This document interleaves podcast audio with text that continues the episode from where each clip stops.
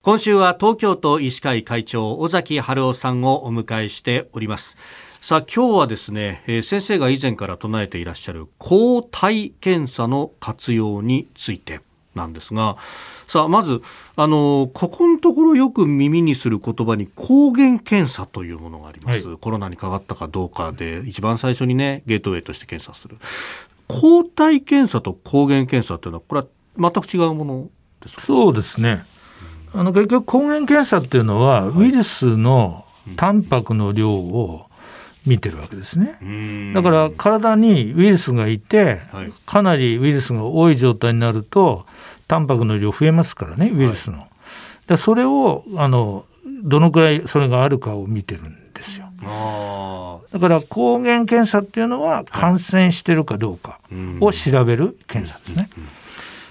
抗体っていうのはそれとは全く別のもの？そうですそうです。で抗体っていうのはあのなんか病気になってそれが抗原となるウイルスとか細菌が入った時に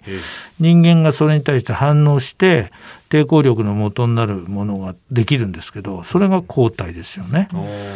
だからあの例えばえー、メッセンジャー RNA ワクチンを打つとはい、えーとスパイクタンパクに対するそういう抗原なるものを入れて、はい、それに対して抗体を作るわけですね。えー、でこの場合はスパイクに対する抗体で、はい、S 抗体というのができると。あの電子顕微鏡で見るとあのトゲトゲの部分ですね。トゲトゲの部分ですね。いわゆるコロナの名前がついた原因という。はい、あのトゲトゲに対応する抗体がこうできてくる。そうです。それが S 抗体。そう。ですからコロナのワクチンを打つとそれができてくると。でそこに対してあの抗原に対して抗体ができるから、ウイルス本体の中身に対する抗体はできないわけですね。ところが、実際にしあのコロナにかかった人は、はい、もちろんスパイクタンパクに対する抗体もできるし、うん、それからウイルスの今度は中ですね、ええ、この球体っていうかな、はい、この中に対しての抗体もできるわけです。でその中の一つが N 抗体っていうやつなんですね。ですからこの N 抗体っていうのを調べると、はい、その人が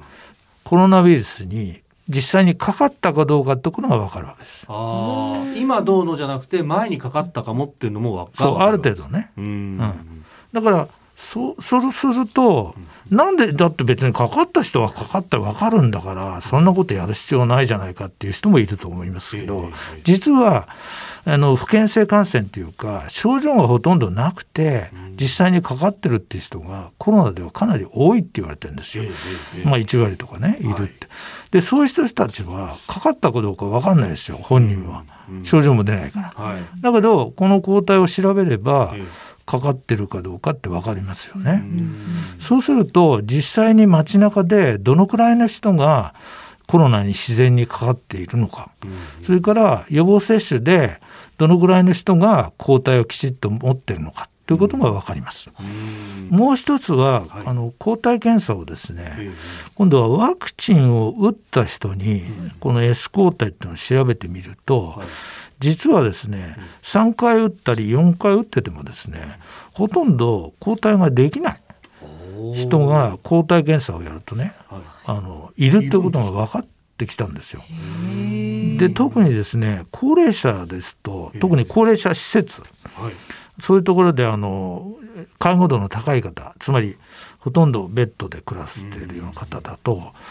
やっぱり1割ぐらいねそういう人がいると。そうすると今まではワクチン打ってるから、ワクチン何回も打てばいいんだと、そうすればそういう施設の人も抵抗力があるから大丈夫なんだって考えでやってきたんですけど、やはり1割いるということはですねやはりこの方たちをどうやってその感染が入り込んだ時に守ってあげるかっていうことがねあの今度はそういう選択的にそういう人を守るという仕組みを作ればですね、はい、だいぶその高齢者施設の中で亡くなられる方が減ってくんじゃないかと思うんですね。だからそういうあの予防的な戦略にも抗体検査を使って今後やっていこうかなと思ってます。えー、東京都医師会会長尾崎春夫さんに伺ってまいりました。先生一週間どうもありがとうございました。ありがとうございました